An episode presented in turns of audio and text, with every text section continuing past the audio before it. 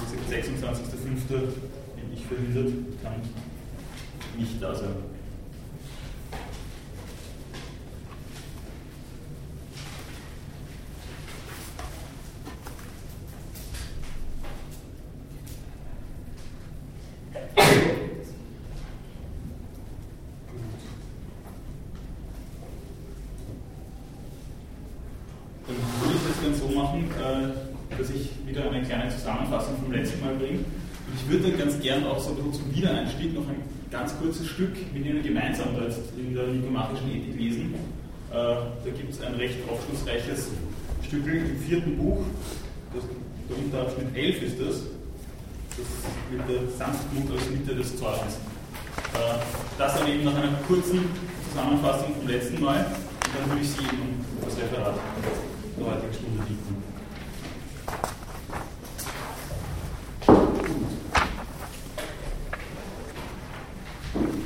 letzte Mal ist es um eine nähere Klassifizierung und Auseinandersetzung mit sogenannten ethischen Tugenden gegangen, äh, von denen Aristoteles uns versichert, dass sie nicht bloß lernbar sind, sondern aus Gewohnheit erwachsen oder entstehen. Das heißt, sie kommen uns auch nicht von Natur aus zu oder sind nicht einfach lernbar wie äh, eine Wissenschaft, sondern sie müssen äh, in einer Art Learning by Doing dann angeeignet werden sodass tugendhaft erst der sein kann, der über ein gewisses Maß an Erfahrung verfügt. Dennoch gibt es aber so etwas wie eine natürliche Anlagen zu erlernen, zum Erlernen dieser Tugenden.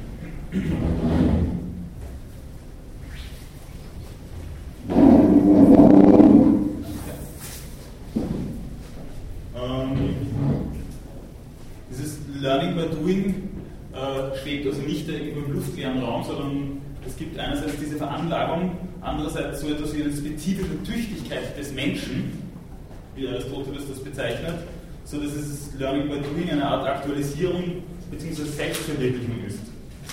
Die Frage, die sich äh, hier allerdings vielleicht stellt, ist die, ob das nicht vielleicht sogar eine etwas funktionale Auffassung des Menschen ist. Dass diese anthropologische äh, Präliminare vielleicht auch angreifbar ist bis zu einem gewissen Grad. Dieses Learning by Doing setzt ferner voraus, dass dem Gesetzgeber äh, und der Politik eine ganz besondere Rolle zukommt, sodass die Jugend von, äh, oder dass man eben von Jugend an an diese Dinge gewöhnt wird. Das ist ein Geschäft der Politik bzw. der Jurisdiktion. Ansonsten gäbe es eben dann äh, gesellschaftliche Sanktionierungen bis hin zur Züchtigung, wie Aristoteles auch meint. Also er sagt sogar mal expresses verbis, dass äh, die Züchtigung eine Art Heilmittel sei. Natürlich die Frage, wie zeitgemäß das jetzt noch sein kann. Äh, ethische Korrektheit ist aber nicht nur äh, eine Angelegenheit dessen, dass man das so machen, wie man es gewohnt sind, sondern äh, das ethisch korrekte Handeln sei, wie Aristoteles uns ebenfalls versichert, wissentlich aufgrund einer Entscheidung zu vollziehen. Das ist das, was er dann äh, als Hoheires bezeichnet.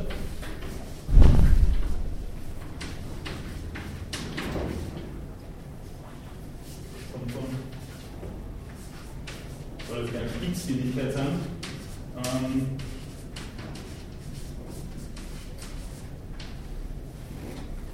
Heteron Heireton, also aus verschiedenen eines heraussuchen. Gadamer hat das auch mit Vorzugswahl übersetzt. Das heißt, ich habe da schon mehrere Möglichkeiten, von denen ich mich für die richtige entscheiden soll. Also das ist auch eine Art Treffen, das er da ins Feld führt.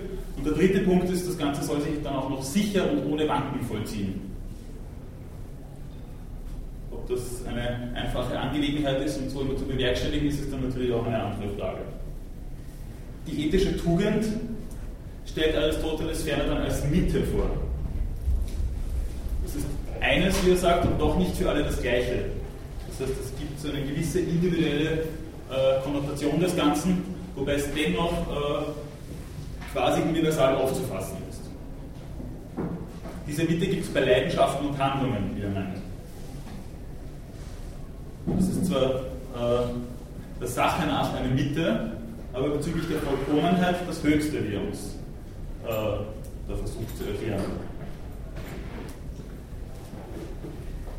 Und letzte Mal auch noch eine ganze Anzahl an Beispielen dazu gehört, was ich daran äh, vielleicht noch hervorheben möchte, ohne das, das nochmal alles wiederzugeben, ist der Umstand, dass er für manche Mitten nicht einmal einen genauen Begriff kennt, den er nicht einmal jetzt irgendwie aus dem normalen Sprachgebrauch ableiten kann. Das ist also, wie gesagt, äh, ganz interessant, dass er da so eine, so eine wirklich akribische Phänomenologie des, des, des Umgangs auch, des Gesellschaftlichen irgendwie äh, präsentiert. Ferner ist von Belang, wie ich meine, dass äh, einige Extreme, wie er sagt, näher bei der Mitte sind. Also es ist kein arithmetisches Mittel. Ähm, welche äh, Extreme da näher bei der Mitte sind, äh, haben wir das letzte Mal auch gemeint, könnte natürlich auch historisch bedingt sein und aus dem je spezifischen Ethos.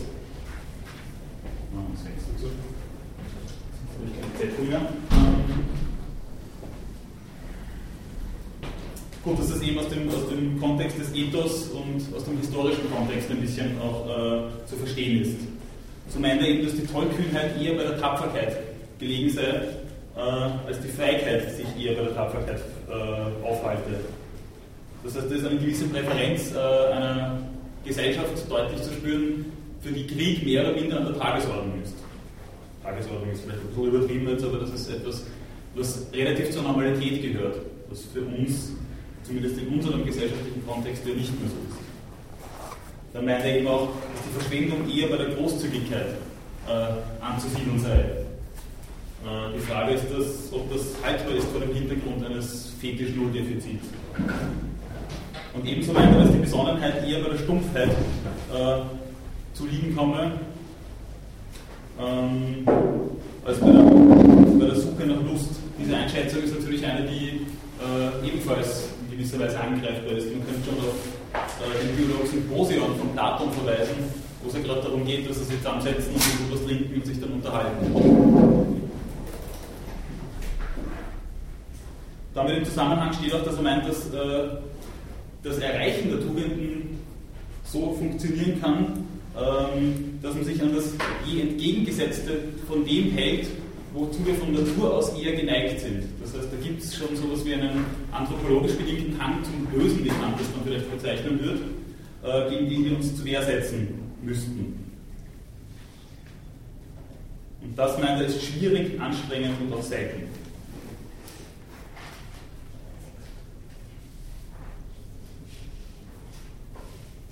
Gut, so viel mal dazu. Gibt es dazu jetzt noch Fragen Ihrerseits?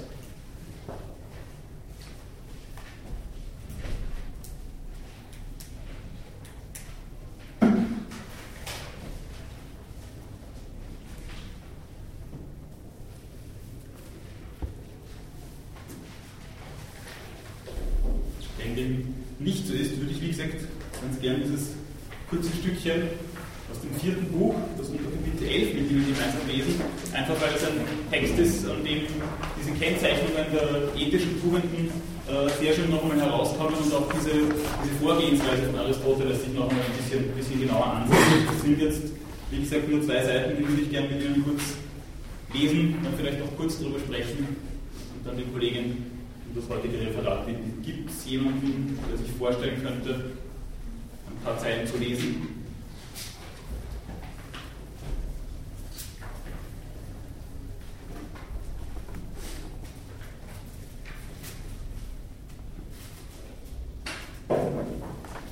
Na okay. Bitte. Soll ich heiß, aber Sie können mir wieder auflösen. Danke. Also, Sanftmut ist die Zornen. Dann nehme ich hier die Mitte, die so ziemlich auch die Extreme unbenannt sind. So beziehen wir die Sanftmut auf die Mitte, obwohl sie eher den gleichfalls unbenannten Mangel zuneigen.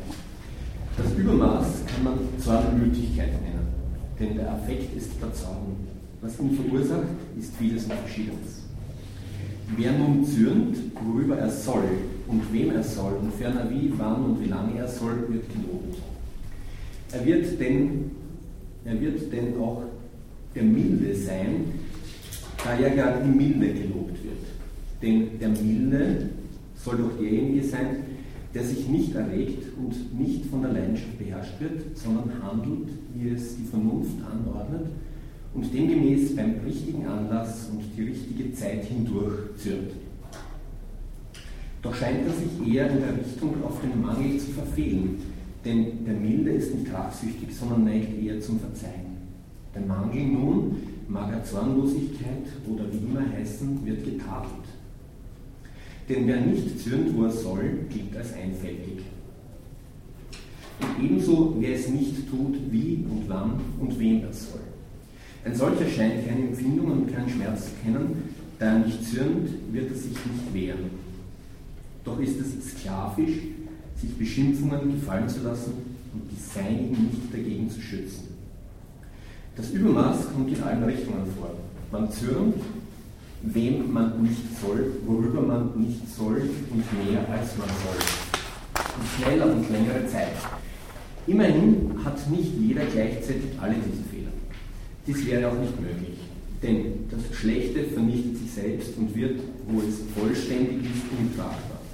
Danke. Würde es vielleicht nochmal jemand übernehmen? Ja, danke.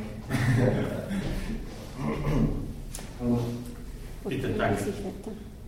Die Zornmütigen werden schnell zornig, und zwar gegen wen sie nicht sollen und worüber sie nicht sollen und mehr und als sie sollen. Aber sie hören rasch auf und dies ist das Beste an ihnen. Dies geschieht ihnen, weil sie den Zorn nicht bei sich behalten, sondern wegen ihrer Reizbarkeit offen zurückschlagen und sich dann wieder beruhigen. Übermäßig reizbar sind die Jähzornigen. Sie zürnen über alles und jeden. Daher haben sie auch ihren Namen. Die Bitteren sind schwer zu versöhnen und zürnen lange, denn sie behalten ihre Leidenschaft für sich.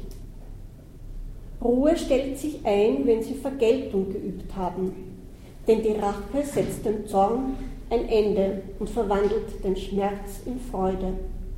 Geschieht dies nicht, so bleibt der Druck auf ihnen.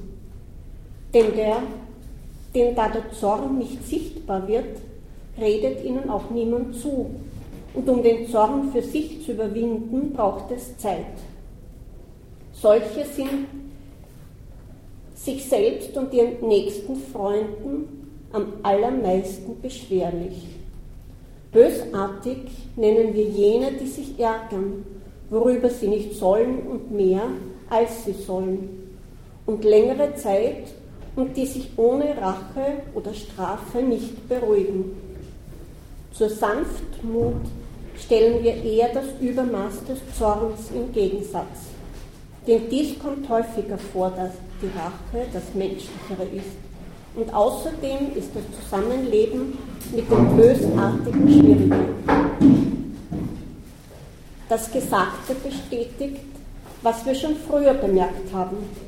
Es ist nicht leicht zu bestimmen, wie, wem, worüber und wie lange man zürnen soll und welches die Grenze des richtigen und des fehlerhaften Verhaltens ist. Wer einen kleinen Fehler nach dem zu viel oder zu wenig begeht, erfährt keinen Tadel. Weiter? Ja, das kleine Stückchen noch, bitte. Zuweilen loben wir, die daran Mangel haben und nennen sie milde oder bezeichnen umgekehrt die Bösartigen als männlich und als fähig zu regieren. Wie und wo das tadelnswerte Verhalten beginnt, ist nicht leicht rhetorisch zu sagen.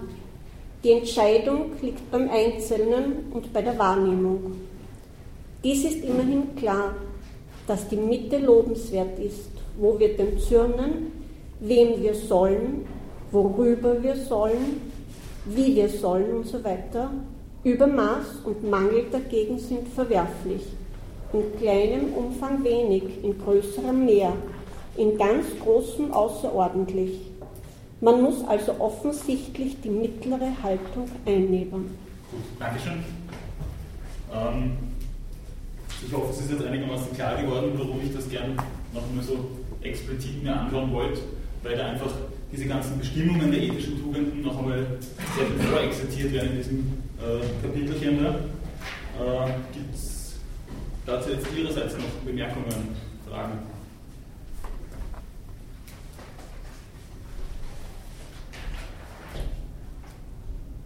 Diese äh, gesellschaftliche Bestimmtheit des Ganzen kommt da schon ganz gut rüber. Ne? Also das, wir würden dem Zorn heute nicht so viele positive Attribute wahrscheinlich zugestehen. Oder beziehungsweise, dass, dass, man, dass es sklavisch wäre, wenn man Beschimpfung, äh, Beschimpfungen sich gefallen lässt. Also da sind wir mittlerweile möglicherweise durch eine christliche äh, Feindesliebe oder wie auch immer, wenn man es zumindest rhetorisch äh, so pazifistisch äh, irgendwie rezipiert hat, äh, in eine andere Richtung äh, perforiert oder repariert. Also, also, wir würden das wahrscheinlich jetzt äh, also spontan ein bisschen anders äh, gewichten, diese Waage. Würde ich auch meinen. Also ein paar Jahrhunderte oder mhm. einige Jahrhunderte christliche Sozialethik haben da natürlich ein bisschen das Pendel in eine andere Richtung schlagen lassen, auch wenn in der zeitgenössischen Psychotherapie zum Beispiel schon sehr wohl auch versucht wird, Zornmanagement äh, zu verkaufen. Äh, würde ich Ihnen auf jeden Fall recht geben, dass das eine, eine Angelegenheit ist, die wir heute natürlich ein bisschen anders sehen und dass da eben wirklich historische Brüche auch dazwischen liegen.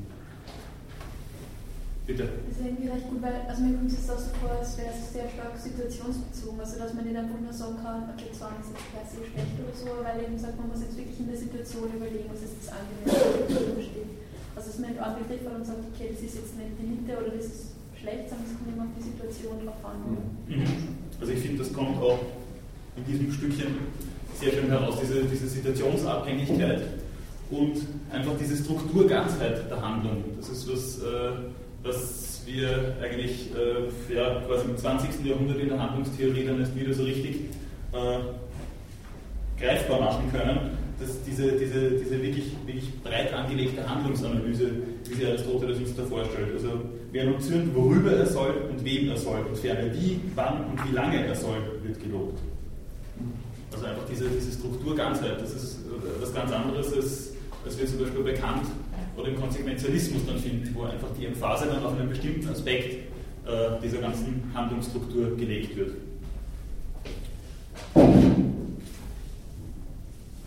Gut, gibt es dazu noch weitere Fragen, Anmerkungen?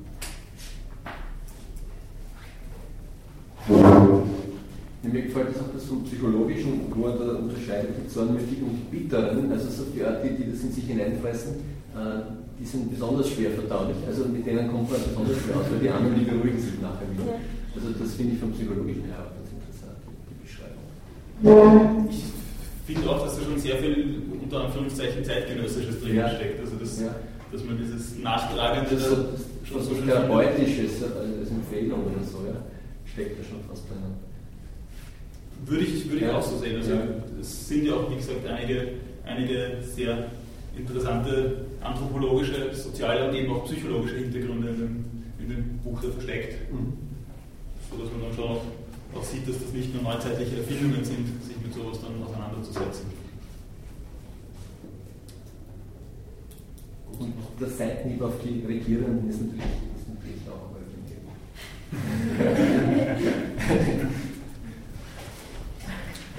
Ja, dem kann ich jetzt aber auch schwer was entgegensetzen, muss ich ehrlich sagen.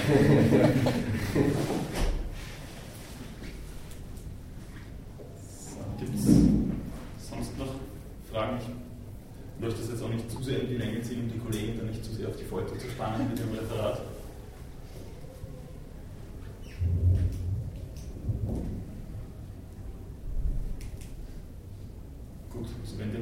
so ist, dann biete ich Sie jetzt um Nämliches.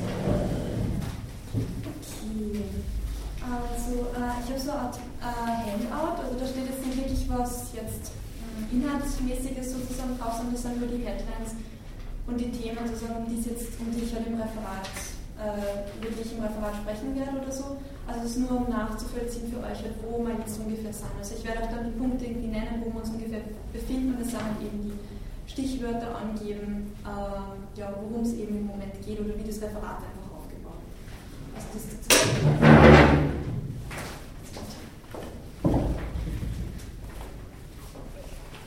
ähm, okay, äh, also das Referat selbst wird ungefähr, schätze ich, eine halbe Stunde oder so dauern. Glaube, das ist damit nicht zu lang. Und falls irgendwas unklar ist oder so, Fragen bitte also vorstellen. Also sobald irgendwie ein Satz nicht ganz einsichtig ist oder nicht ganz klar ist, was ich jetzt damit eigentlich meine, dann sofort nachfragen oder so. Also dann kann ich es dann nochmal erklären.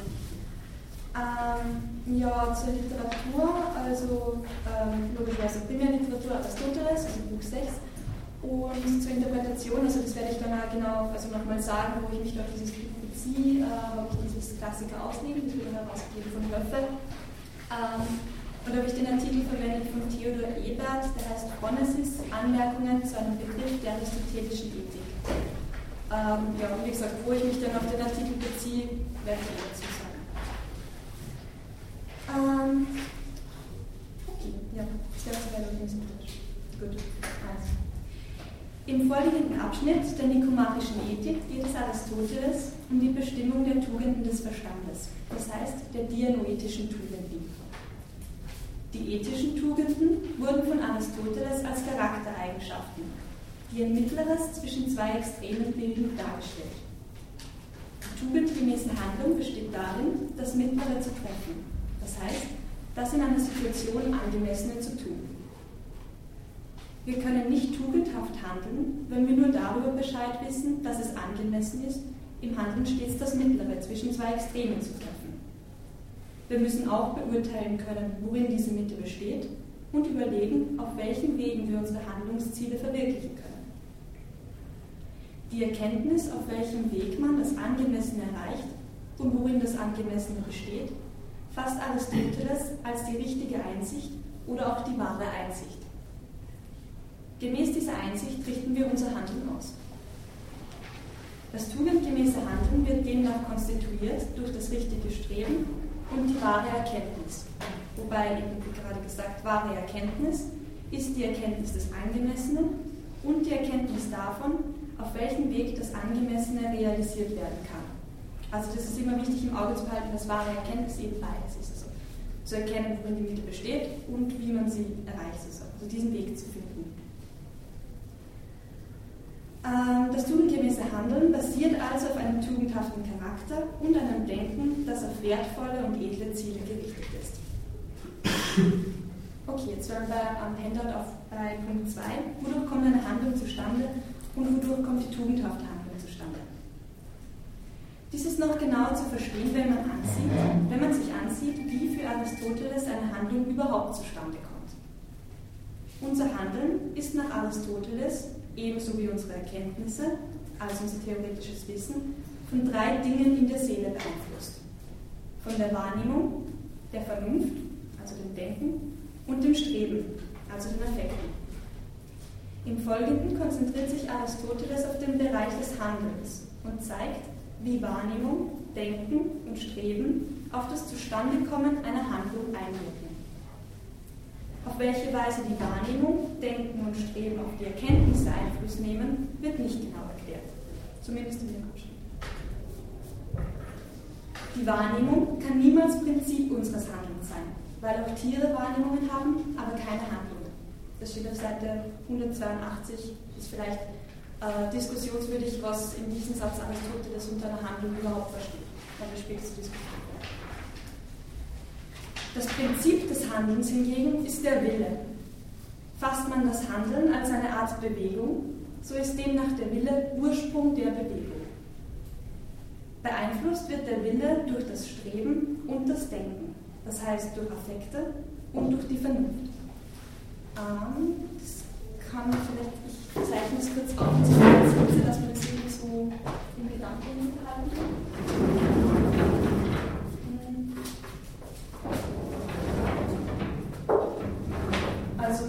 Äh, eben nur, dass man es irgendwie merken kann. Also wir haben Willen als Prinzip des Handelns sozusagen. Ja? Ähm, und die Willensentscheidung, also die Entscheidung, ist eben für Aristoteles äh, beeinflusst, nämlich eben vom Denken und vom Streben.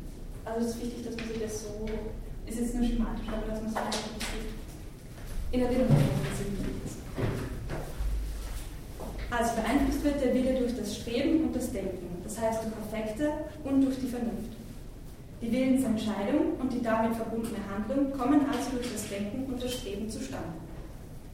Bei der tugendhaften Handlung ist nun, wie bereits ausgeführt, das Streben richtig und die Einsicht wahr. Das heißt eben, wenn wir im Denken und Streben haben, was den Willen beeinflusst, bei der tugendgemäßen Handlung ist eben die Einsicht wahr und das Streben richtig. Die wahre Erkenntnis besteht nun darin, richtig zu beurteilen, worin die Mitte besteht, auf die sich das Streben richtet, und darin zu erkennen, auf welchem Weg die tugendgemäße Handlung zu realisieren ist. Beides, die Erkenntnis davon, worin in einer bestimmten Situation das Angemessene besteht, und das Überlegen, welche Mittel zur Realisierung der tugendhaften Handlung ergriffen werden sollen, ist nur über eine Tugend möglich, beziehungsweise stellt selbst eine Tugend dar. Um welche Tugenden es sich dabei handelt, soll im Folgenden genau bestimmt werden. Bevor Aristoteles jedoch zur Bestimmung der Tugenden selbst übergeht, ruft uns noch einmal das Seelenmodell in Erinnerung. Das wäre jetzt beim Punkt 4. Die Tugenden sind quasi hervorragende Fähigkeiten eines bestimmten Seelenteils. Wenn wir wissen, welchem Seelenteil die Tugenden, nach denen wir uns suchen, zugeteilt werden können, wird es leichter sein, sie zu bestimmen. Also das heißt eben, die Tugend, also Tugend fasst Aristoteles immer als Tugend eines bestimmten Seelenteils, als hervorragende Eigenschaft eines Seelenteils. Und wir müssen eben zuerst die Seelenteile kennen, um zu wissen, worin die für sie eigentümliche Leistung besteht. Die Fähigkeit, die es ermöglicht, diese Leistung am hervorragendsten auszuüben, ist die Tugend, nach der wir suchen. Deswegen kommt Aristoteles jetzt eben vorher nochmal auf dieses Seelenmodell zurück. Wie wir bereits gesehen haben, besteht die Seele aus zwei Teilen, einem vernunftbegabten und einem nicht vernunftbegabten Teil. Der vernunftbegabte Teil lässt sich erneut in zwei Teile gliedern. Erstens der forschende Teil. Der forschende Teil bezieht sich auf Gegenstände, deren Ursprung nicht so oder anders sein kann. Was genau damit gemeint ist, wird aus dem Folgenden noch deutlicher. Zweitens der berechnende, überlegende oder meinende Teil. Dieser bezieht sich auf das, was sich so oder anders verhalten kann. Das heißt, er bezieht sich auf das Kontingent. Also wenn ich das andere so äh, schematisch habe, also wir haben jetzt diesen vernunftbegabten Teil der Seele, oder eben kann man aus Vernunft bezeichnen, und den unterteilt Aristoteles eben in den Forschenden und in den Überlegenden. Seelenteil. Also zum Überlegenden sagt eben auch äh, berechnen oder meinen, aber ich werde eben folgend eben aus dem Überlegenden bezeichnen, weil es für mich irgendwie so die einsichtigste Bezeichnung war. Also nur, dass man wissen. Okay. Was kann man sich unter diesen zwei Bereichen der Vernunft nun genau vorstellen? Mit welcher Art von Wissen haben wir es im forschenden und im überlegenden Teil zu tun? Der Bereich der forschenden Vernunft scheint der des theoretischen Wissens zu sein. Er ist der Bereich allgemeingültiger Gesetze und Prinzipien.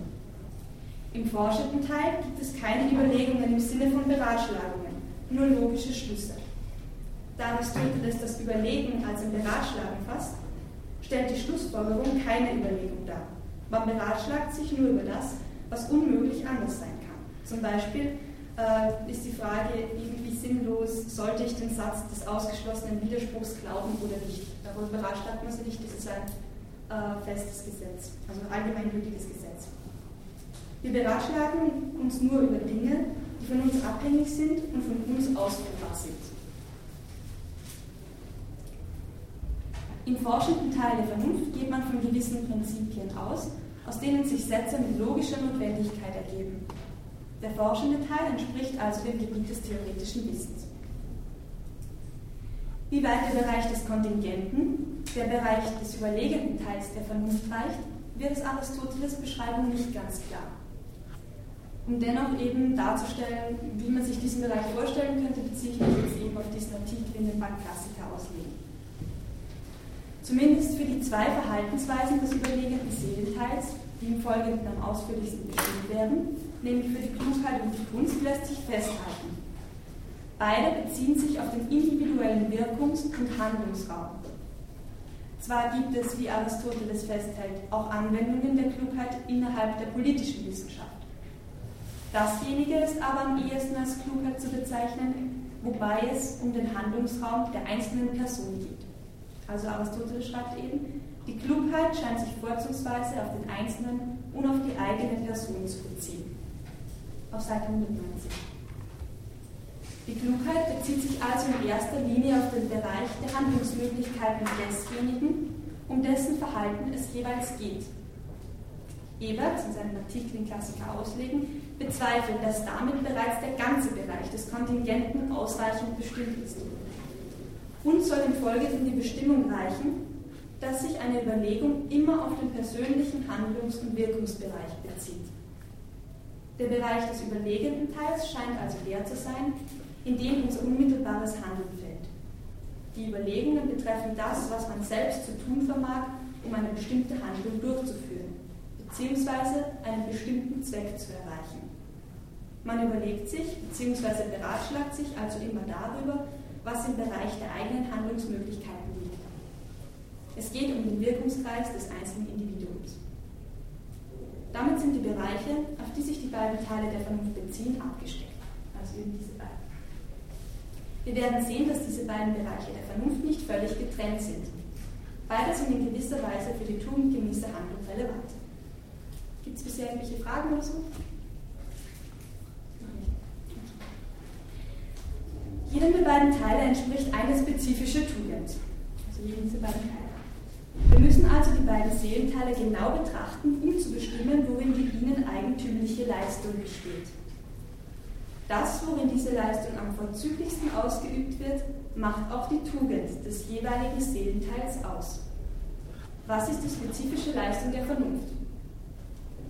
Sowohl im forschenden wie auch im überlegenden Teil geht es um Wahrheitserkenntnis das heißt um rechte Einsicht. Die Erkenntnis der Wahrheit, so könnte man formulieren, ist die spezifische Leistung des vernunftbegabten Teils der Seele und eine Leistung beider Teile der Vernunft. Die Tugenden eines jeden Teils bestehen nun in den Eigenschaften, durch die ein jeder Teil am ehesten zur Wahrheitserkenntnis gelangt. Denn es sind Eigenschaften, die das tugendgemäße Handeln ermöglichen. Ist das klar? Ungefähr?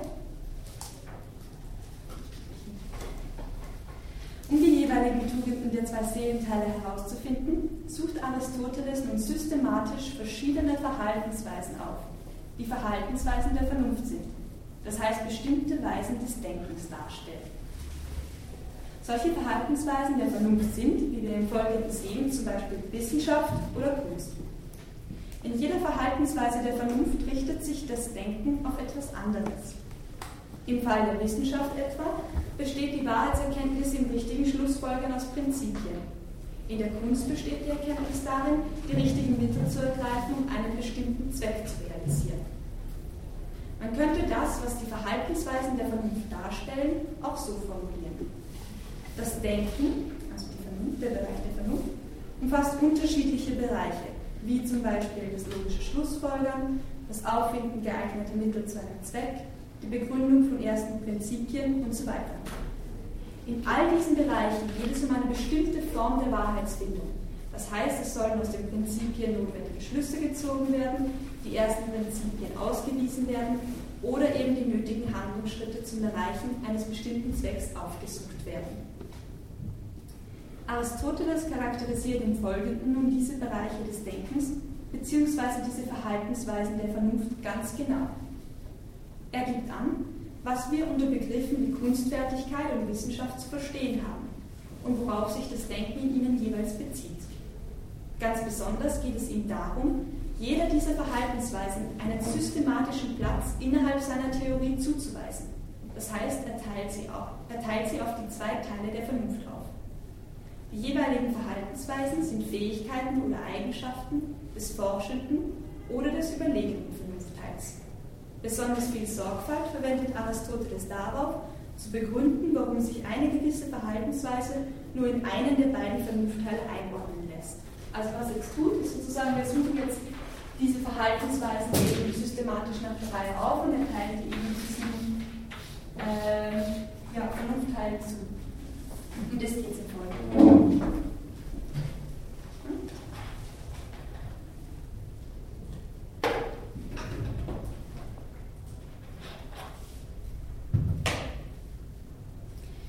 Im Laufe seiner Argumentation bestimmt Aristoteles auf diese Weise folgende Verhaltensweisen bzw. Fähigkeiten des Verstandes.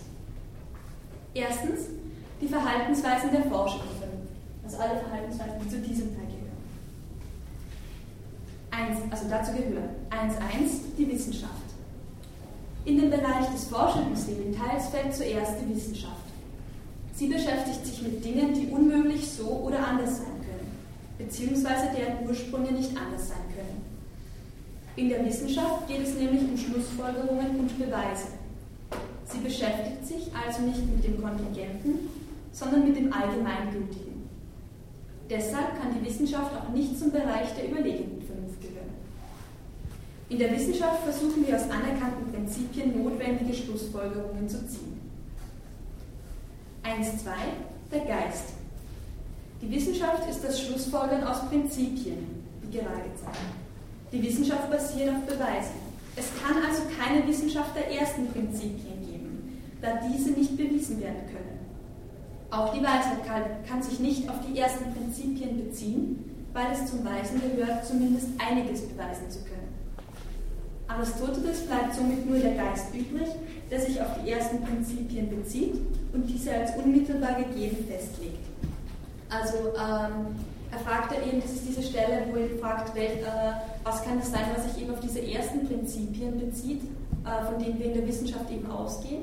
Und er sagt eben, die Wissenschaft kann es nicht sein, weil die Wissenschaft hat mit Beweisen zu tun. Für die ersten Prinzipien gibt es keine Beweise. Es kann auch nicht die Weisheit sein, die sich auf diese bezieht, weil zum Weisen gehört eben wenigstens einiges beweisen zu können und deswegen bleibt nur der Geist übrig. Also nur eine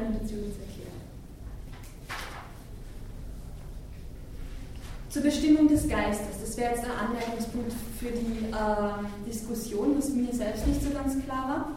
Später fügt Aristoteles der Bestimmung des Geistes noch hinzu, dass sich dieser nicht nur auf die ersten Prinzipien, sondern auch auf, das, auf die letzten bezieht, welche ebenfalls keiner wissenschaftlichen Begründung, welche ebenfalls keiner wissenschaftlichen Begründung fähig sind.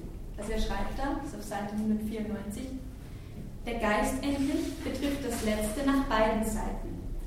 Denn auf die ersten Begriffe wie auch auf das Letzte geht der Geist und nicht der Verstand. Im ersten Falle geht er auf die Beweise der ersten und unbewegten Begriffe. Im zweiten auf das Letzte, das Mögliche, den Untersatz im Bereich des Handels. Dies sind die Prinzipien des Zwecks. Mir war da eben nicht klar, was er da mit den Prinzipien des Zwecks meint. Aber das ist jetzt nicht für die Argumentation nicht so essentiell, das wäre nur äh, ein Anmerkungspunkt. Also er charakterisiert den Begriff des Geistes jetzt auch nicht so ist jetzt nicht die zentrale Stelle in diesem Abschnitt, aber mir ist eben nur aufgefallen. Das wäre auf Seite 194 diese Diskussion.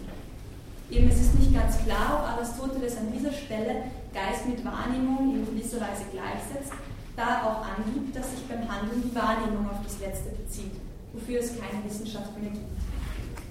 Also der Anmerkungspunkt wäre eben, dass Aristoteles meint, sowohl der Geist als auch die Wahrnehmung beziehen sich jeweils auf die Dinge, für die es keine Wissenschaft mehr gibt, nämlich auf die ersten und die letzten Prinzipien. Weil für die letzten Prinzipien gibt es keine Wissenschaft, weil sie nicht begründet oder bewiesen werden können, und für die letzten auch nicht, für die gibt es nur die Wahrnehmung. Das wäre der Anwendungspunkt.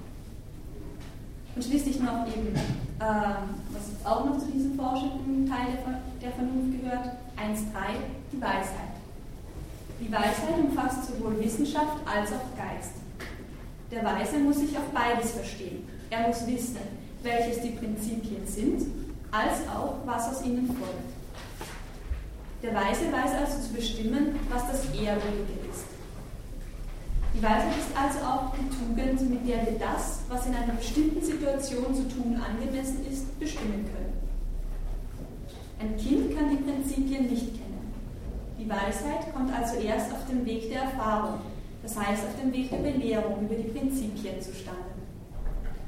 Die Weisheit ist die eigentliche Tugend des forschenden Vernunfteils. Sie führt zur wahren Erkenntnis dessen, was ehrwürdig ist. Damit hätten wir diese erste Tugend des forschenden Vernunfteils einmal aufgefunden. Für alle Verhaltensweisen der forschenden Vernunft gilt, dass sie, weil sie sich auf das allgemeine Wissen beziehen, nicht handlungsanleitend sind. Wissenschaft, Geist und Weisheit fallen in den Bereich des theoretischen Wissens. Sie sind Wissen um allgemeine Prinzipien und darüber, was aus diesen notwendig geschlussfolgert werden kann. Allerdings müssen wir, um im Bereich unserer Handlungsmöglichkeiten, das heißt im Bereich Kon der Kontingenz, die richtigen Entscheidungen zu treffen, auch über wissenschaftliches, theoretisches Wissen verfügen, beziehungsweise aus den bekannten Prinzipien die richtigen Schlussfolgerungen ziehen können. Um die Gesundheit herzustellen zum Beispiel, muss ich wissen, dass schweres Wasser nicht gut verträglich ist, das heißt theoretisches Wissen über diesen Umstand verfügen und über das einzelne Bescheid wissen, das heißt wissen, welche Eigenschaften dieses bestimmte Wasser verfügt. Das ist das Beispiel von Aristoteles auf Seite 191. Das wissenschaftliche Wissen ist zwar nicht handlungsanweisend, aber für die Handlung notwendig. Auch die Weisheit führt, da sie dem Bereich des theoretischen Wissens angehört, noch in keiner Weise zum Handeln. Sie bestimmt zwar, worin das Angemessene besteht, führt jedoch noch nicht zur Handlung selbst. Zur praktischen Weisheit wird sie erst, wenn unser Streben auf das Angemessene abzielt, das heißt ein rechtes Streben ist, und wenn wir wissen, auf welchem Weg wir die tugendhafte Handlung realisieren können. Dennoch ist die Weisheit als eine Tugend an sich erstrebenswert. Dies ist sie auch deshalb, weil sie als Tugend zur Glückseligkeit führt. Zusammenfassend. Die Wissenschaft, der Geist und die Weisheit sind Verhaltensweisen des forschenden Teils der Vernunft. Die Weisheit ist die Tugend dieses Teils der Vernunft. Sie besteht darin, zu erkennen, worin das Angemessene besteht und umfasst Wissenschaft und Geist.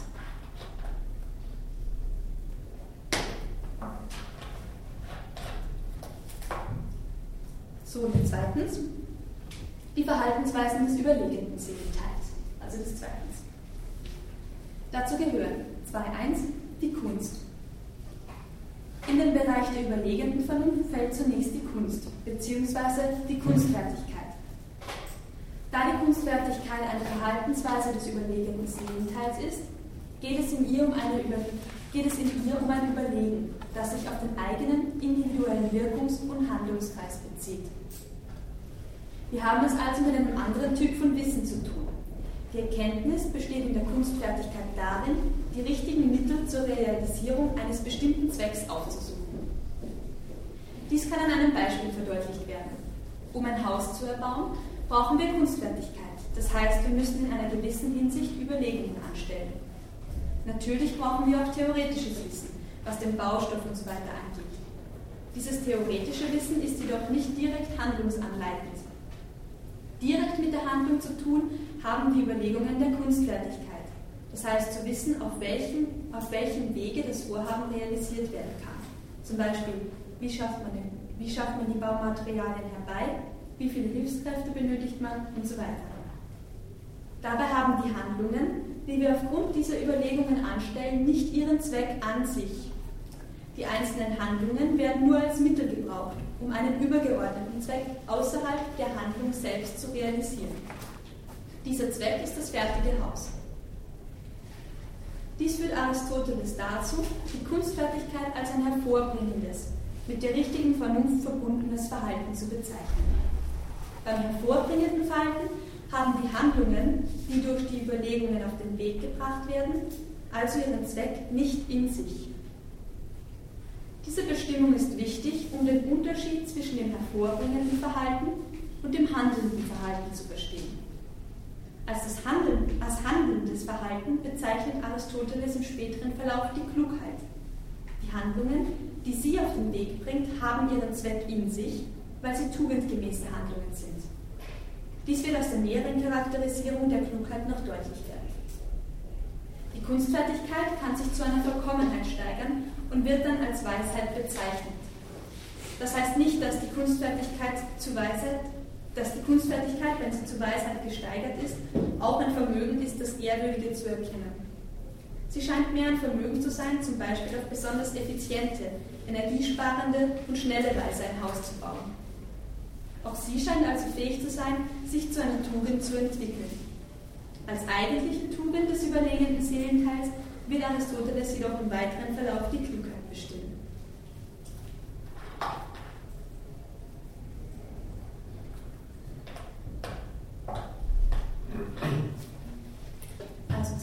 Charakterisierung der Klugheit. 2.2. Die Klugheit. Die Klugheit stellt die eigentliche Tugend dieses Seelenteils, des überlegenen Seelenteils dar.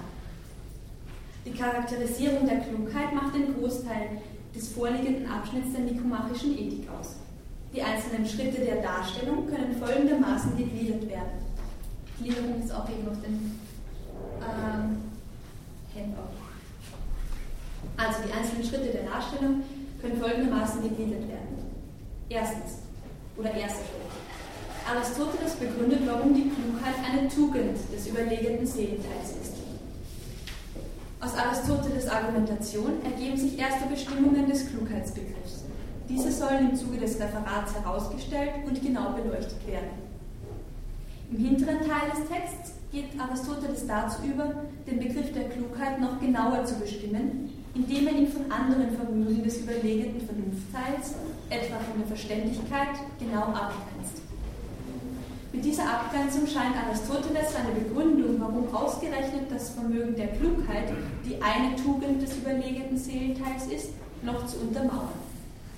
Am Ende des Texts kommt Aristoteles noch einmal auf den Zusammenhang zwischen Weisheit, ethischer Tugend und Klugheit zu sprechen und wie diese drei Komponenten zur tugendgemäßen Handlung führen.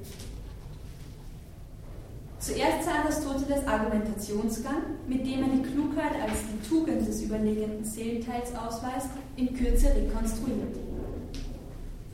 Also jetzt Argumentationsgang. Zuerst bestimmt Aristoteles, was überhaupt unter Klugheit verstanden werden kann.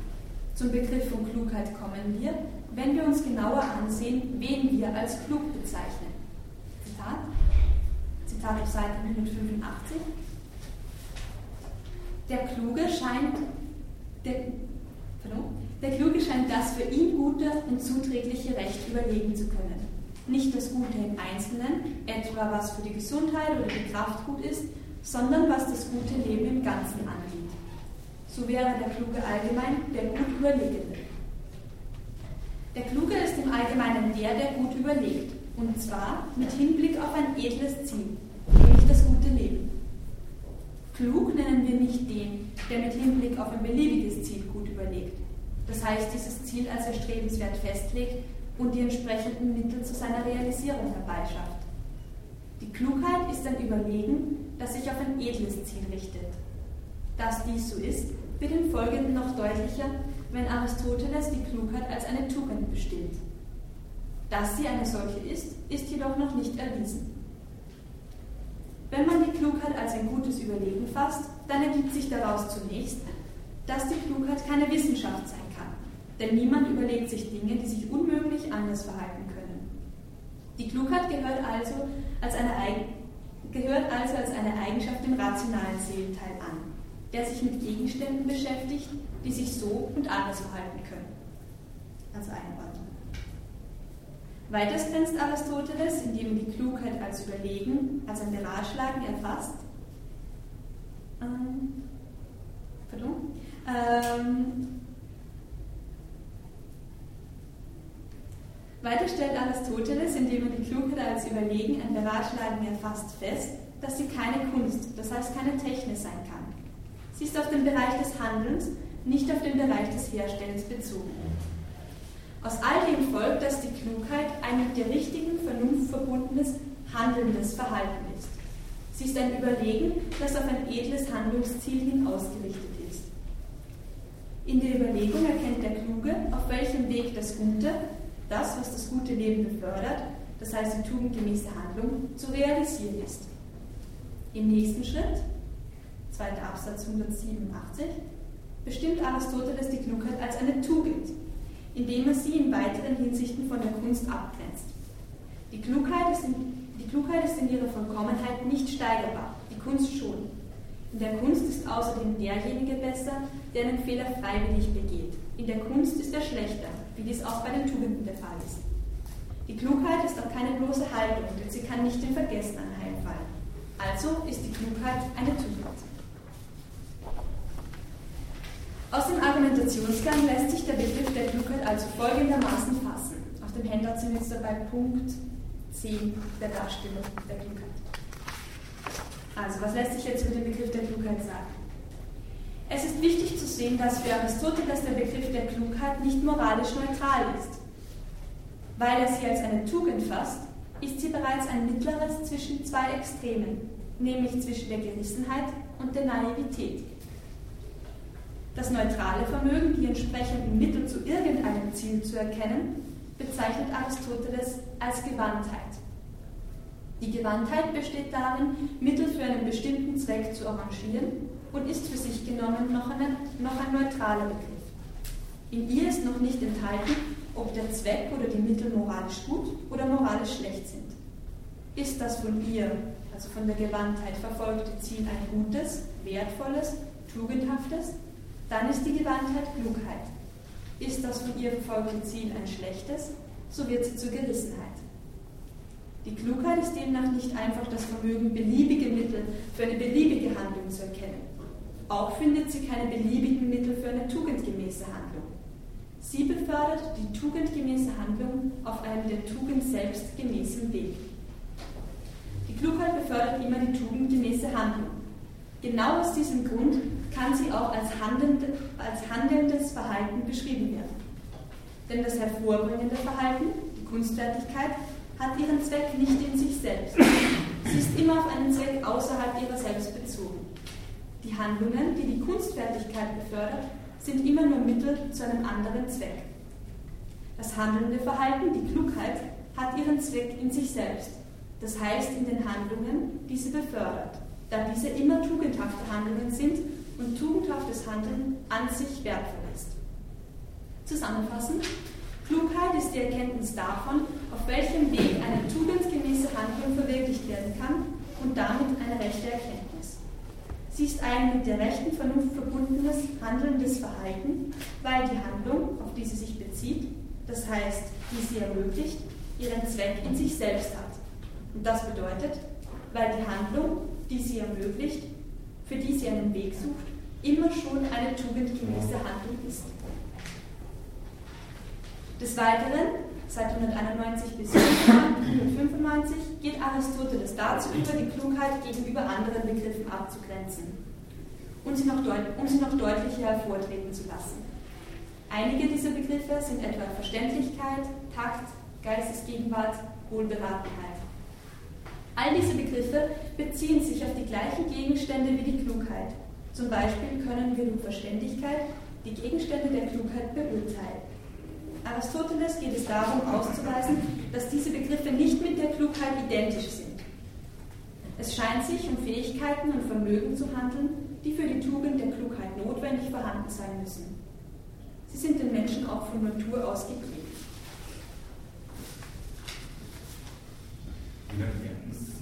Ist nur für eine Seite zusammengefasst. Okay.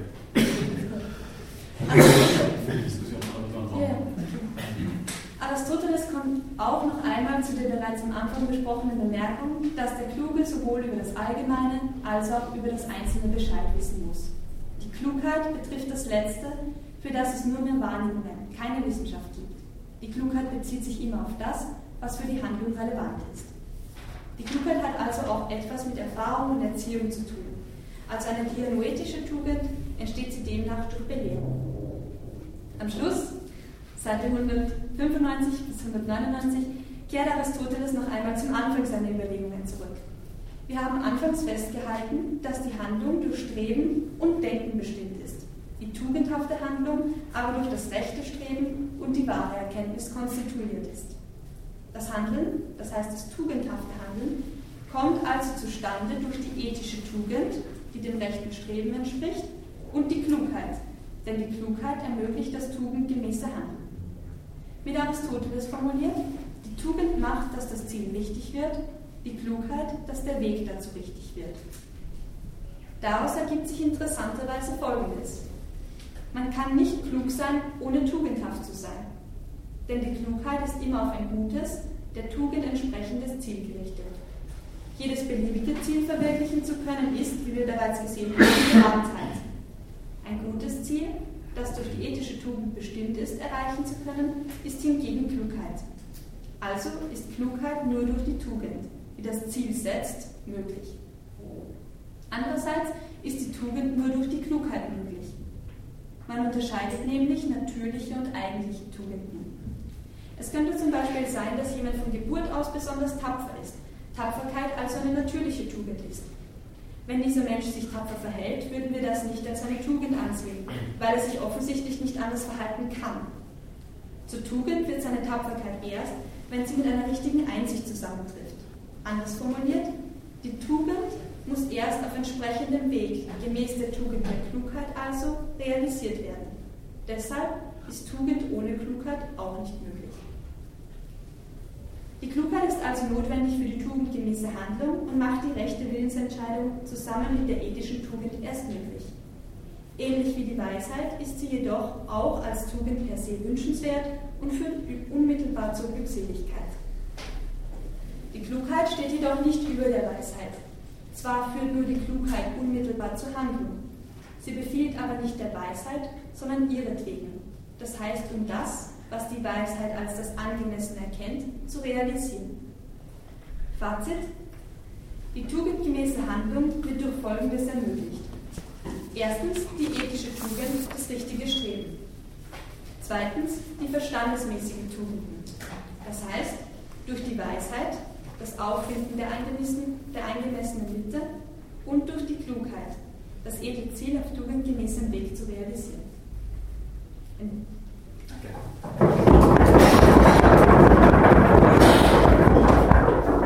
Danke mal für die präzise Nachzeichnung dessen, worüber wir jetzt hoffentlich noch angeregt diskutieren werden. Eine Kleinigkeit äh, noch, damit es da äh, keine Verwechslungen gibt. Sie haben das nämlich, glaube ich, das ein bisschen verwässert äh, mit dieser Tugendgeschichte. Also diese dianoetischen Tugenden, diese fünf äh, Rationalitätsformen, die er versucht zu analysieren. Mhm. Ähm, sind allesamt nicht als, Mitte zu bezeichnen. Das, ähm, diese, diese Klassifizierung als Mitte ja. betrifft wirklich nur die ethischen Tugenden als ethische Tugenden. Okay, ähm, ja, also nicht der ähm, Klugheit als dieses Mittelmaß so zwischen Gewissenheit. Ähm, also das stand jetzt nicht in dem Absatz da, aber das habe ich eben aus, auch aus diesem Klassiker auslegen. Also mhm. der meinte, ähm, Tugend ist für Aristoteles immer per se eine Mitte. Und bestimmt jetzt Weisheit nicht so als Mitte, aber eher, es an irgendeiner Stelle auch gesagt dass man Klugheit fassen könnte, auch als eine Mitte. Also er sagt, dass Tugend in jedem Fall so immer Mitte ist. Und wo könnte man jetzt äh, Klugheit äh, in diesem ansiedeln, zwischen welchen Polen? Das ist eine Interpretationsweise, die sicher Berechtigung hat, aber es, geht immer um die grundsätzliche Qualifikation, die, die der Aristoteles da versucht. Okay, ja. Und da würde er dann sagen, also, also als Mitte definiert sind, sind die ethischen Tugenden und die dianoethische ist in dem Fall zumindest einmal abhängig davon, dass äh, also im Sinn der Phronesis, mhm. also die dianoethische Tugend Phronesis, ist äh, immer im Bunde mit ethischen Tugenden, weil sonst funktioniert das Phronesis nicht, das haben die ESA schon herausgearbeitet. Aber ob sie selber dann als Mitte zu klassifizieren ist, das ist halt, könnte man, also ist halt eben schon, also können wir auch gerne darüber streiten. Das ist schon äh, ethisch halt, ähm, ja, also schon eine Bedeutung sozusagen, ist schon also eine sichere Tugend, eben kein neutraler Begriff. Das ist, das ist noch, einmal, noch einmal sehr wichtig. Die Phronesis ist eben genau der Überschlag zwischen den dialoetischen Tugenden, also sprich den Rationalitätsweisen, äh, derer sich unsere Vernunft bedient, und den ethischen Tugenden. Also die Phronesis ist Klugheit. wäre das, was man als praktische Klugheit, äh, Besonnenheit, das kommt aber auch in den Textteil, das ist nur so eine kurze, kurze Anmerkung, äh, Aristoteles ich glaube, das habe ich sogar mal aufgeschrieben, ich bin mir nicht ganz sicher. Äh, die Phronesis, genau. Und die Sophrosyne. Ja. Und das, die Sophrosyne ist die Besonnenheit. Ähm, das betrifft natürlich in erster Linie einmal äh, den Umgang mit Leidenschaften, beziehungsweise diesen, diesen Lust- und Unlustgeschichten, wie sie Aristoteles in den ersten beiden Büchern der stark gemacht hat. Äh, und nur eine einigermaßen intakte Sophrosyne ermöglicht es überhaupt ein Phronimos zu sein. Also sprich jemand, der gut ist, weil nur diese Sophrosyne uns das Urteilsvermögen auch wirklich bewahrt. Das ist auch das, was er dann unter dem Titel der Verständigkeit rangieren lässt. Die ist per se jetzt noch nicht unbedingt moralisch konnotiert. Äh, ist aber notwendig, weil das ist das, was der Kant dann Urteilskraft nennen wird. Also diese Verständlichkeit äh, brauchen wir schon auch, also Gespräche, gescheite Auffassungsgabe und, und, und ein ordentliches Urteilsvermögen, ist das, was wir uns da angeeignet hätten, zahnlos. Ich kann dann nicht aufs letzte Konkrete wirklich gehen, wenn ich ordentliche Urteilskraft habe.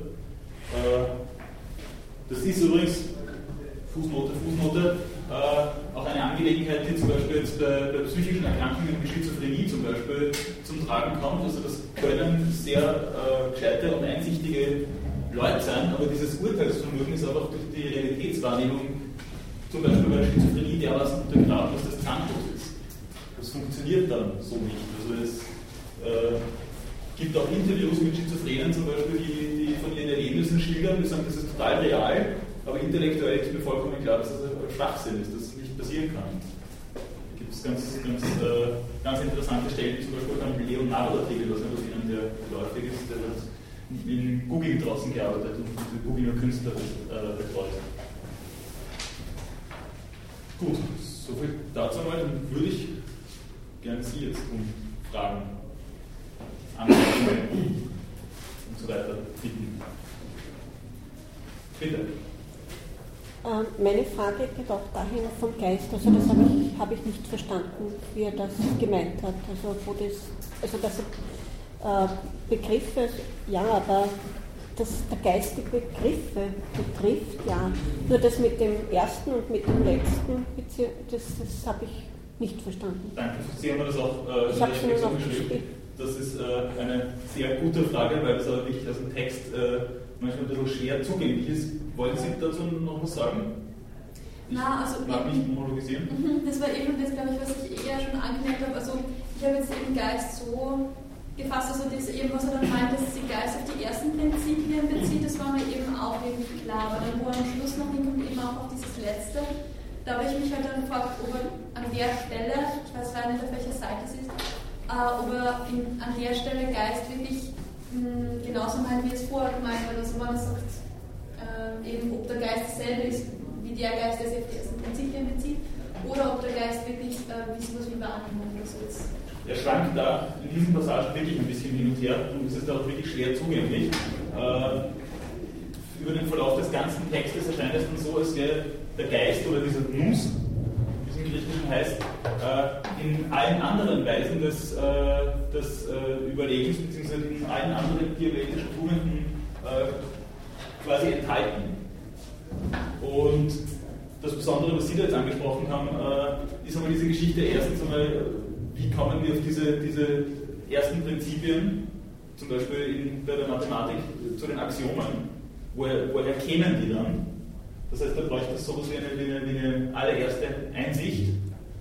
Ähm, und wenn es ums Letztkonkrete geht, dann geht es darum, dass man in diesem Letztkonkreten das Allgemeine dann erschauen kann. Also das, das Allgemeine im Besonderen zu erschauen, das ist das, was Aristoteles äh, unter der Fähigkeit des Nus versteht. Das einigermaßen nachvollziehbar ist mal Sie. Also so, dass man, dass man dann wirklich auch äh, abstrahieren kann überhaupt. Darum, darum geht es da. Also sowas, äh, ich habe verstanden, im Zusammenhang mit Wahrnehmung fast so eine intuitive äh, Einsicht oder so, oder unmittelbare Einsicht vielleicht besser. Bei der Wahrnehmung wird es äh, noch nicht darum gehen, also auch wirklich das Allgemeine dann aus dem Besonderen herausziehen mhm. zu können. Aber in dem Sinne hat äh, der Geist was mit Wahrnehmung zu tun, eben das wahrnehmen zu können oder zu erkennen. Ähm, sagen wir so, der Geist wird ohne Wahrnehmung nicht funktionieren. Mhm. Wenn man so wendet, dann, dann, dann, dann wird es auf jeden Fall gehen, weil äh, ich ja mal den Eindruck brauche, um aus diesem Besonderen dann das Allgemeine herausziehen zu können, unter Anführungszeichen. Aber wie gesagt, das ist ein, das ein ganz klassisches Aristoteles-Schlagwort, das Allgemeine im Besonderen zu erschauen. Das ist, das ist eine, eine ganz ganz typische äh, Geschichte für die, für die, äh, für die äh, Erkenntnistheorie von Aristoteles auch.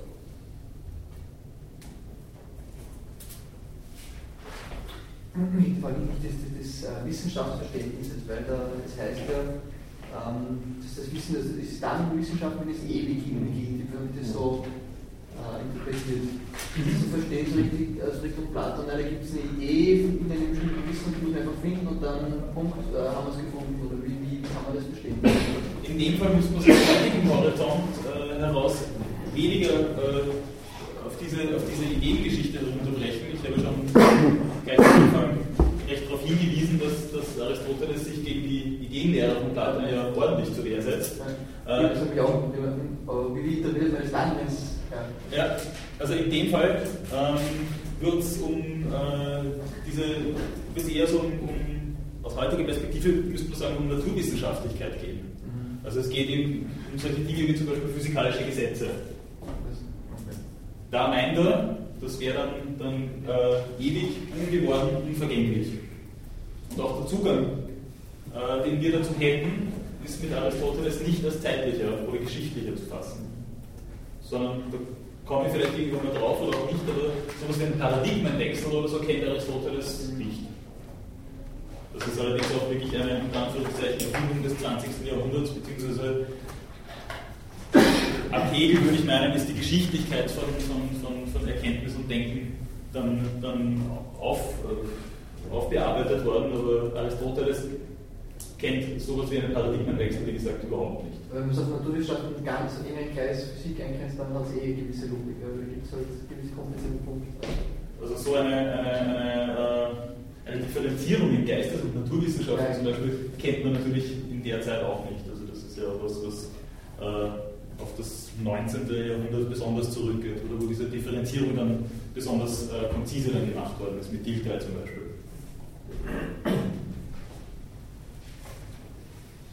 Gut, ist das soweit einmal nachvollziehbar? Gibt es dazu Fragen? Wenn nein, dann vielleicht anderweitige. Äh,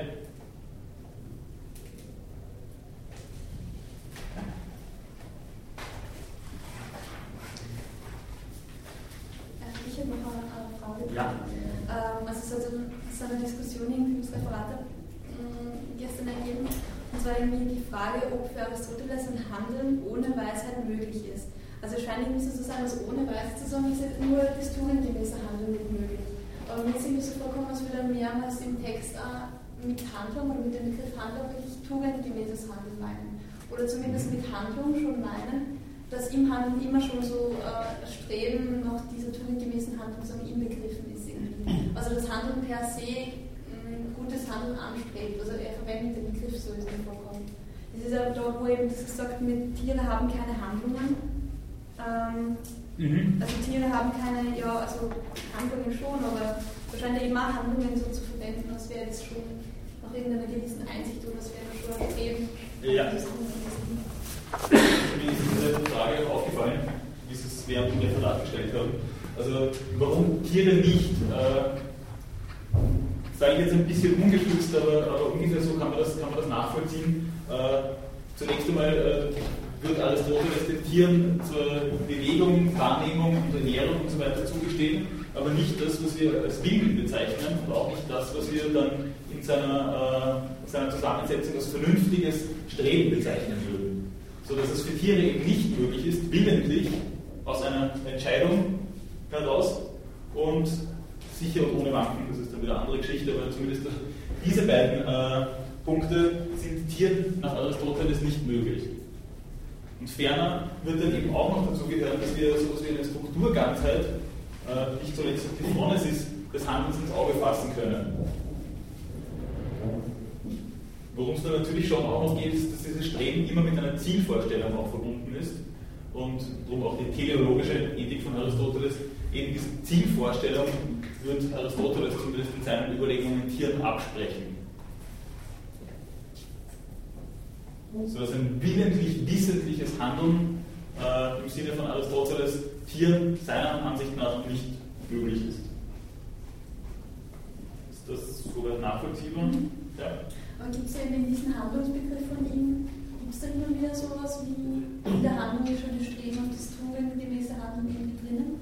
Oder das Handeln jetzt per se streben auf so einen tugendhaften Handeln, weil er nimmt es irgendwo, also das soll man irgendwo, ich kann irgendwo nimmt es man, wo er sagt, also die Handlung ist eben nur möglich mit der rechten Einsicht und mit dem rechten Streben und so. Das heißt, nicht die tugendgemäße Handlung ist nur durch diese beiden möglich, sondern die Handlung. Also nicht so oft so gemeint müsste aber die Handlung als geglückte sein. Als geglückte Handlung, als eine, die als gut zu bewerten ist. Genau. Weil eben Handeln äh, im Gegensatz zum Herstellen mhm. äh, als gut oder schlecht oder böse äh, bezeichnet werden kann, ja. laut Aristoteles. Während das Herstellen, das fällt unter die Kategorie von richtig oder falsch. Mhm. Das sind einfach andere Kategorien. beim Herstellen gibt es ja dann auch das, was gut gemacht oder das ist ein bisschen schief gelaufen, weil das Essen wackelt. Ja. Aber es gibt eben schon, äh, dann, dass er eine Handlung schreibt, eigentlich eben ja, gute Handlung, muss man Tugend auf der Handlung oder so. Ja. So. Scheint dann manchmal implizit vorauszusetzen, äh, aber, aber grundsätzlich geht es eben darum, dass dieses Handeln, und das setzt sich ja dann in der, in der Geschichte der Philosophie auch fort, dass dieses Handeln eben unter die Dichotomie von Gut und Böse fällt gefügt werden das Gute.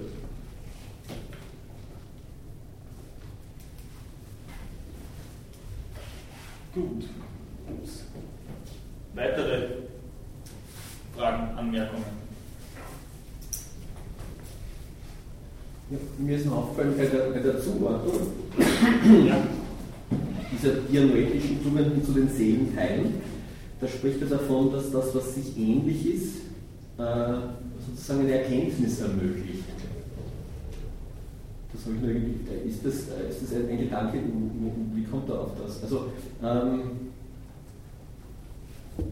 das, was ähnlich ist. Also es, es geht darum, dass es gibt Dinge, die sind einfach so, wie sie sind, und es gibt Dinge, die, die können verschieden sein. Ja. Und entsprechend gibt es in der Seele Dinge, sozusagen einen Seelenanteil, der eher für das eine zum prädisponiert ist, da eine Erkenntnis zu äh, ermöglichen und mhm. einen Seelenteil, der für das andere sozusagen. Das ist, ja. Und da spricht eben davon, dass, dass sich sozusagen das Ähnliche, wenn nehme ich rein, also dass sozusagen aufgrund einer gewissen Ähnlichkeit und Verwandtschaft sozusagen äh, ein, ein, Gegenstand erkannt werden. Ähm, na, das ist, äh, ist dann schon so etwas wie eine glückliche Entsprechung der Vernunft Teile oder dieser, äh, dieser Vernunft, ja, sagen wir mal, der Vernunftteile gegenüber den Gegenständen, auf die diese Vernunftteile gehen. Also sprich, da gibt es eine Korrelation mhm. zwischen denen. Und auf der anderen Seite habe, Seite habe ich diese, diesen forschenden Teil, mhm. da gibt es nichts zum Überlegen, das kann ich lernen, nicht lernen, von mir das auch vergessen. Und auf dieser Seite, da geht es darum, dass ich, äh, wie Aristoteles das dann nennt, mit mir zur Rate gehe. Dass ich mich berate. Griechisch ist das die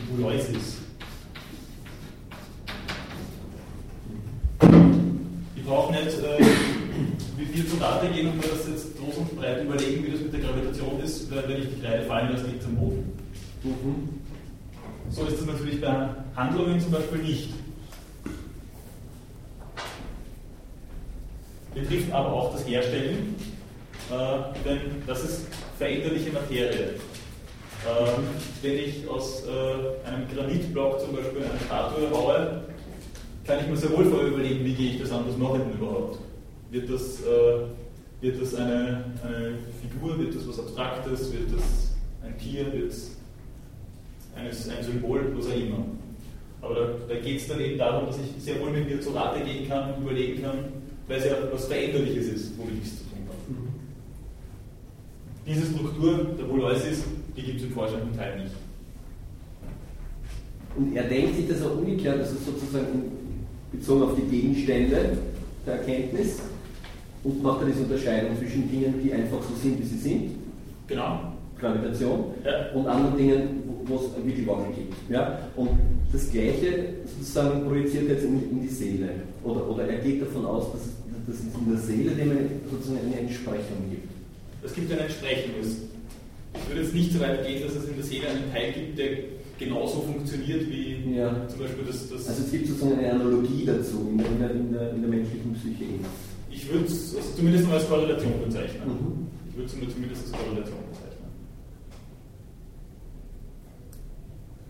Also, so, äh, also ich habe es irgendwie so verstanden, wie, ähm, wie du diese Dinge überlegst, also wie du dir überlegst, wie du die Statue ähm, schlägst oder so, mhm. also wie du da vorgehst oder so.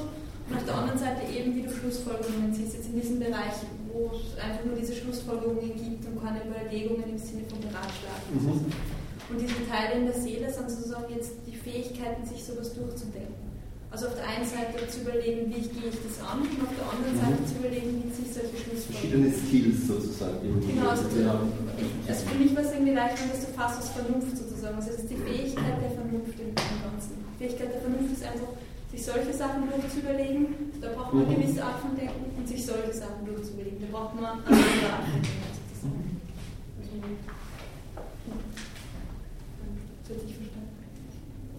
Nur eine Bemerkung noch dazu, warum äh, ich dieses Kapitel äh, da jetzt im großen Sinne auch behandeln wollte, obwohl es da jetzt eben nicht nur um ethische Tugend geht, äh, ist, weil ich meine, dass diese Rationalitätsanalyse einfach was sehr, äh, wie soll ich sagen, zeitgemäßes ist. Das ist einfach eine andere Geschichte als ein, ein ganz bestimmtes Paradigma, äh, auf das sich dann Aristoteles äh, Blödsinn, auf das sich Descartes dann, dann stürzt, wenn er dann vom Fundamentum in Concussum spricht da geht es dann um Gewissheit.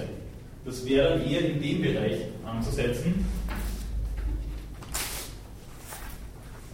Da will ich über jeden Zweifel haben, da gibt es auch nichts zum Überlegen, sondern das Wissensideal, das sich, äh, das äh, vornimmt, äh, auf das er über seine methodischen Zweifel dann kommt in den Meditationen, äh, das ist eines der, ja, der Episteme, also der Wissenschaftlichkeit so wie Aristoteles sie uns da vorstellt. Aber da wäre dann, wär dann eben Rationalität oder, oder, oder Wissen wirklich unter Anführungszeichen reduziert auf Episteme, Wissenschaft.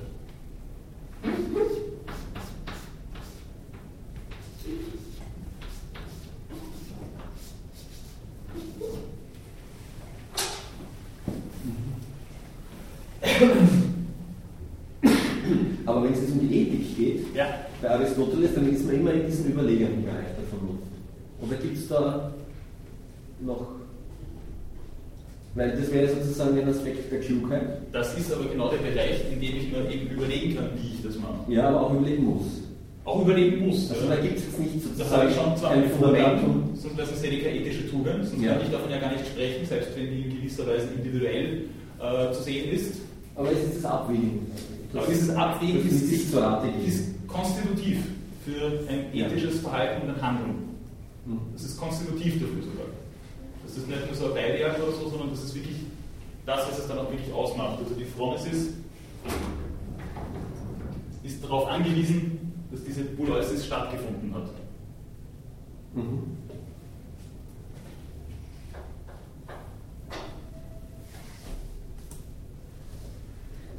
Mich wäre es irgendwie klarer, aber mit dem Abschnitt, was ich vorhin nicht so verstanden habe, wie jetzt wirklich für ihn diese tugendhafte Handlung eben zustande kommt, welche Faktoren eine Rolle spielen. Da vorhin haben wir gesagt, wir haben immer dieses richtige Streben und äh, rechte Erkenntnis oder so. Worin besteht jetzt diese rechte Erkenntnis? Oder weil vorher eben von dieses Zusammenspiel von diesen ethischen Tugenden, von den theoretischen Tugenden, mhm. dass man alle braucht, also dass man alle Bereiche so ja. braucht, dass diese tugendhafte Handlung am Schluss auch wirklich rauskommt. Also eben das richtige Streben, die Weisheit, und und die Klugheit, mit der ich überlege, wie ich diese Handlung zu Wege bringen muss. Die Weisheit aber in dem Fall wäre dann eher so diese Geschichte mit der Erfahrenheit. Also da merkt man auch irgendwie, dass das so eine, so eine äh, Begrifflichkeit im Entstehen auch ein bisschen ist zu dieser Zeit, weil im Begriff der Weisheit, ich weiß nicht, inwieweit Ihnen das aufgefallen ist, da schwankt Aristoteles auch wirklich. Weil ob ein, ein, ein Bildhauer wieder, oder, oder ein, ein, ja, ob ein Bildhauer wieder Phidias Weisheit ist oder Totales und Anaxagoras, ist für uns heute ein deutlicher Unterschied. Aristoteles verwendet aber diese Begrifflichkeit für beide in dem Fall. Das ist, finde ich, auch in gewisser Weise eine ganz spannende Angelegenheit, dass diese Begriffe eben diese Schärfe äh, zu der Zeit scheinbar noch nicht, noch nicht haben und dann erst im, im Verlauf der Tradition dann gewonnen haben. Kann man Weisheit äh, so wie man sagt, das ist Klugheit, aber mit der Erfahrung, die man gewonnen hat, mit Anwendung der Klugheit? Äh, das bin ich mir nicht ganz sicher, wie, wie Sie es meinen. Also, das letzte Mal immer vorausgeht, er hat Klugheit. Mhm. Ähm, und das, das übt diese Klugheit, ähm, ja, weise, falsche Wort, richtig aus. Und diese Erfahrung, die entspringt aus der, aus der Anwendung der Klugheit, da entsteht das darüberschwingen des äh, Weisheit. Mhm. So der erste, wo das erst im Alter Klugheit bekommen kann, weil erst da kann man Klugheit angewandt haben. Das Wissen aus der Erfahrung. Also es ist bei beiden zumindest einmal die, die Erfahrung, was, was, was äußerst wesentlich ist. Macht wenig. Wo, bitte? Entschuldigung, macht, macht wenig aus, oder? Ist, nein, ist was Wesentliches. Okay, okay. Äh, wobei es in dem Fall halt auch wirklich dann geht, konkrete Handlungen zu setzen. Mhm. Und das ist bei der Weisheit dann nicht ganz so. Also selbst wenn er, wenn er auf den Phidias da abhebt, äh, geht er dann über zu Anaxagoras und Thales und sagt, also die haben, die haben sich wirklich mit den ehrwürdigsten Dingen beschäftigt, sogar Dinge, die über den menschlichen Bereich hinausgehen. Also es gibt einfach im Kosmos Höheres als den Menschen. Aristoteles meint äh, die Gestirne und, die, äh, und den unbewegten Beweger, der äh, eine soll ich sagen, es ist, es ist im, eigentlichen Sinn nicht das, was wir heute unter einem Gott verstehen, aber der unbewegte Beweger, also quasi das nochmal drüber, der dann eben die Gestirne in Bewegung versetzt und alles weitere dann nach unten. Äh, diese Geschichte geht einfach über uns und unsere Möglichkeiten und Fähigkeiten hinaus. Und sich mit dem zu beschäftigen, ist einfach nochmal was anderes, als wirklich klug zu sein. Und das unterscheidet auch ganz genau, also ich, Sie kennen sicher diese, diese Geschichte mit der thrakischen Magd, oder für den Fall das nicht.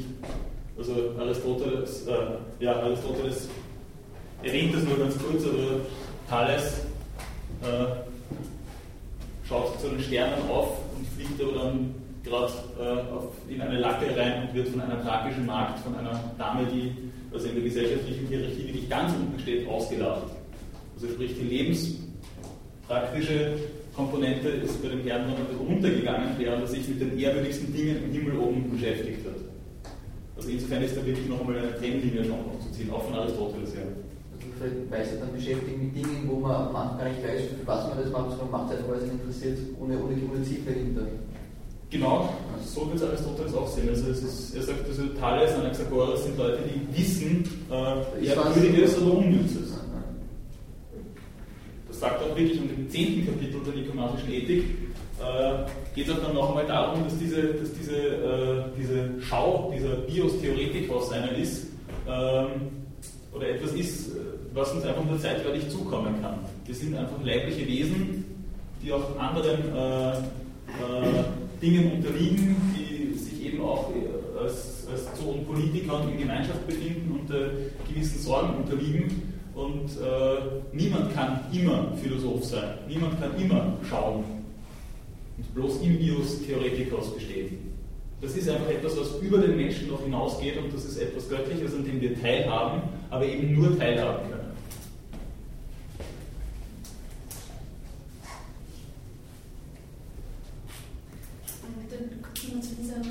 also dass eben eine Kunstfertigkeit oder so als Weisheit bezeichnet werden kann. Mhm. Also mit dieser, äh, dem Weisheitsbegriff.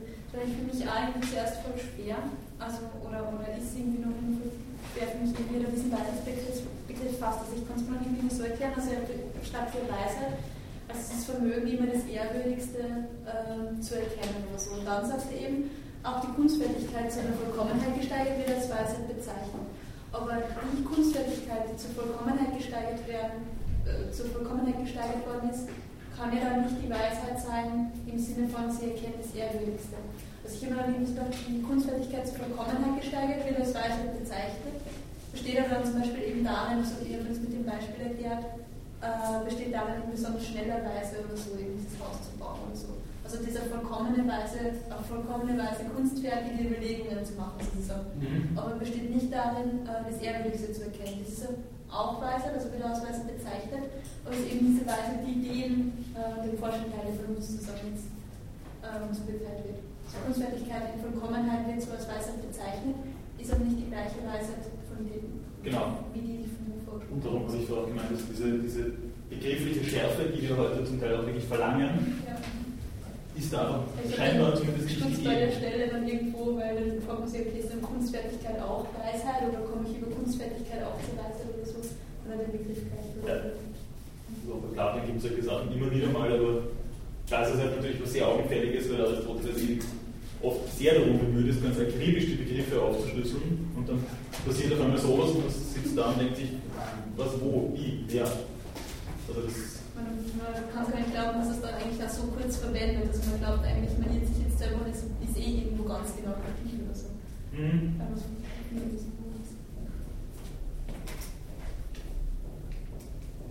Gut, weitere Fragen, Anmerkungen zum Text?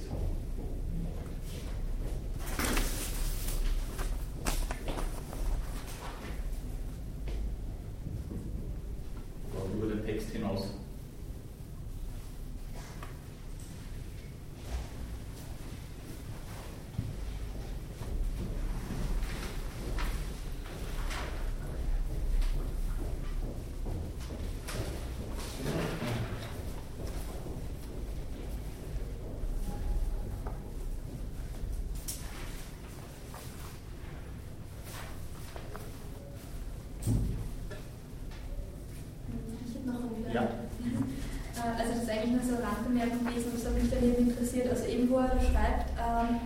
Wahrnehmung, das Streben und das Denken äh, sowohl die Handlung wie auch die Wahrheitserkenntnis beherrschen.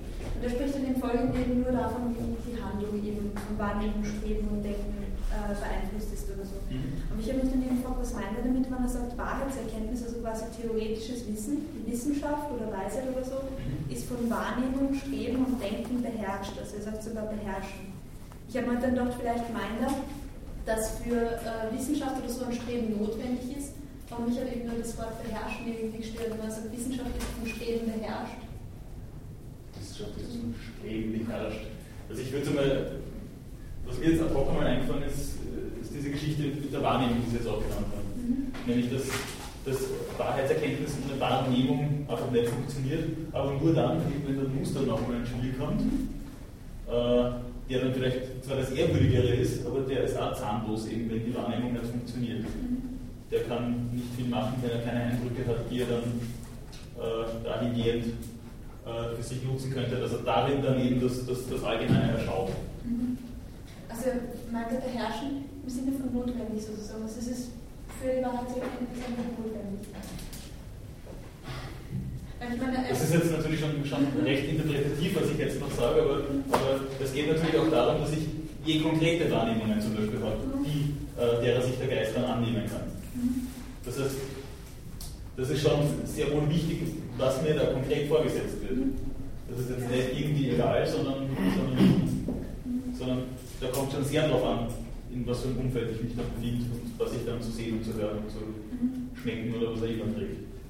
Ich dachte eben nur, also man logische Schlussfolgerungen eben, man logische Schlussfolgerungen von Streben beherrscht sind oder so, dann, dann sind sie keine logische Schlussfolgerungen mehr, weil logische Schlussfolgerungen sind irgendwas notwendig ist und man die dann von Affekten oder so irgendwie eben beherrscht werden oder so, dann das ist eine super tolle Überleitung zu Kant, den wir dann uns dann äh, nächste Woche anschauen werden, weil bei Aristoteles äh, zwar unausgesprochen, aber in seinen anthropologischen Voraussetzungen sowas wie eine leiblich-personale Einheit des Menschen denkbar ist und bleibt.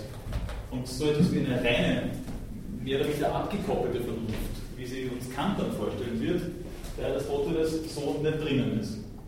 Also dieser Nus ist in gewisser Weise schon mit dem, was Kant als Vernunft bezeichnen wird, dann, dann, äh, dann identifizierbar, aber eben nur in gewisser Weise und rein im eigentlichen Sinn ist er überhaupt nicht, sondern er ist eigentlich das, was eben dahinter dann noch steht oder äh, das eben dann gleichzeitig auch kontaminiert ist, zum Beispiel von Wahrnehmungen.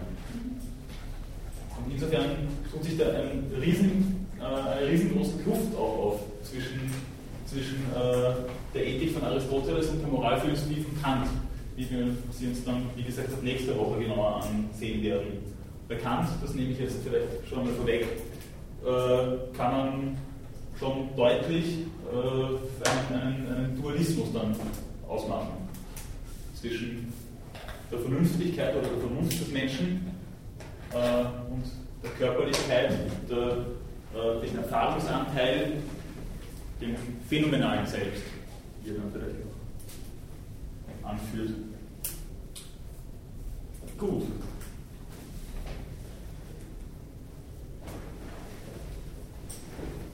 dass es keine weiteren Fragen gibt. Die Zeit ist ohnehin schon sehr weit fortgeschritten. Wir haben ohnehin schon bei nächster Woche angefangen. Frage ich noch, gibt es noch jemanden, der sich auf die Anwesenheitsliste eintragen möchte? Ja. Gut, dann danke ich für die Aufmerksamkeit, für die Diskussion und bin gespannt auf die Woche.